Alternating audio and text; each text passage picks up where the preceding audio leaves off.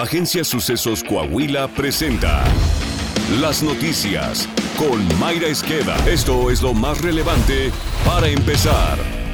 La captura de Ovidio N., hijo de Joaquín Guzmán Loera, provocó decenas de narcobloqueos en Sinaloa y Sonora, así como la cancelación de más de 100 vuelos y traslados en autobuses, la suspensión de clases, saqueos en tiendas comerciales, robo a incendios de automóviles e incluso la suspensión de servicios médicos en algunos hospitales. Cadenas comerciales como Walmart, Aurrera y Soriana cerraron sus tiendas en Sinaloa ante la violenta reacción de los grupos criminales. Dio vuelta al mundo el video del pánico que sufrieron los pasajeros del vuelo 165 de Aeroméxico, que se encontraba en el aeropuerto de Culiacán mismo que fue atacado a balazos por capos del narcotráfico, al igual que dos aeronaves de las Fuerzas Armadas mexicanas. Una de ellas presentó un impacto de bala que provocó el incendio en uno de sus motores.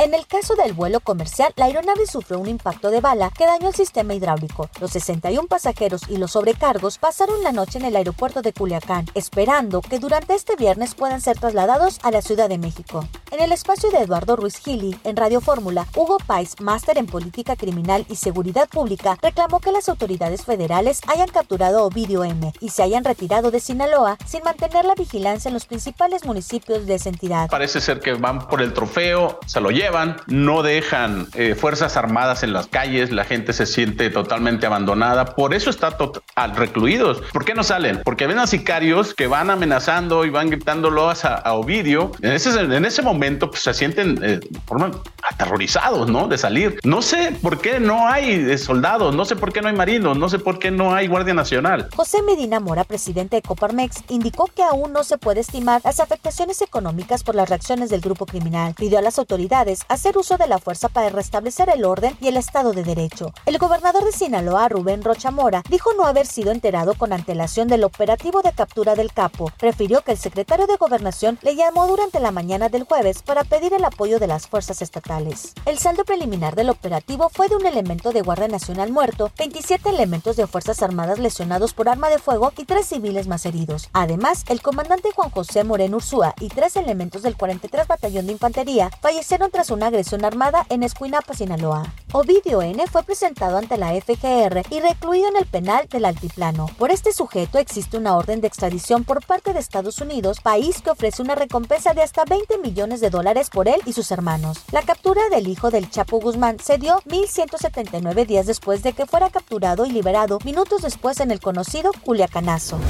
El líder de la banda de los Mexicles, Ernesto Alberto Piñón de la Cruz, alias El Neto, quien fuera el objetivo principal del comando armado que ingresó al cerezo número 3 en Ciudad Juárez el pasado domingo, fue abatido por las autoridades, informó la Fiscalía General del Estado de Chihuahua. La Fiscalía detalló que las fuerzas del operativo conjunto para recapturar a las personas evadidas del penal sostuvieron un enfrentamiento a balazos con El Neto, quien resultó herido de gravedad y falleció cuando era trasladado a las instalaciones de la Fiscalía de Distrito de Zona Norte.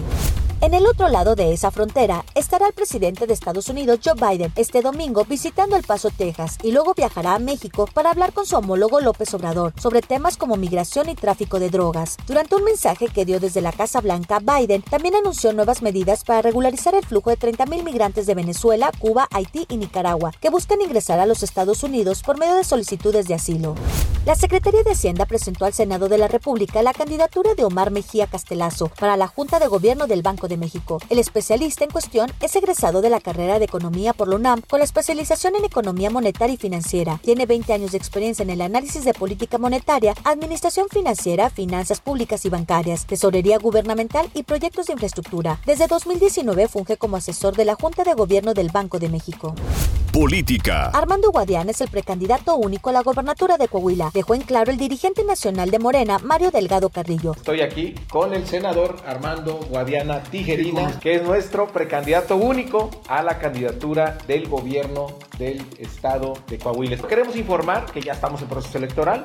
El sábado 14 de enero arranca oficialmente la pre-campaña. Ahí vamos a acompañar a nuestro precandidato Coahuila. En el marco de la celebración del Día de la Enfermera en México, el gobierno del estado destacó la invaluable labor que el personal de enfermería realiza dentro del sector salud en entidad, principalmente con la estrategia que el gobierno de Coahuila ha impulsado desde el inicio de la presente administración para brindar atención profesional y de calidad al paciente, especialmente ante la pandemia por COVID-19. Miguel Ángel Riquelme Solís, gobernador del estado, apuntó que el equipo de enfermería ha recibido capacitación especializada para la realización de cirugías de mínima invasión, así como han participado activamente las la certificación de las unidades de salud dentro del modelo de seguridad del paciente. El titular del Ejecutivo indicó que 8.400 profesionales de la enfermería integran una gran fuerza de nuestro sistema estatal de salud, distribuidas en diversas unidades de salud. Saltillo. Al encabezar el pase de lista a las corporaciones y agrupamientos de la Comisaría de Seguridad y Protección Ciudadana, el alcalde de Saltillo, José María Frastro-Siller, anunció un aumento salarial a los policías, el segundo que se otorga durante su administración. Chema Frastro destacó que si Saltillo es una de las ciudades más seguras de México, es gracias al trabajo que ha hecho su policía en coordinación con las fuerzas del Estado, el Ejército Mexicano y la Guardia Nacional.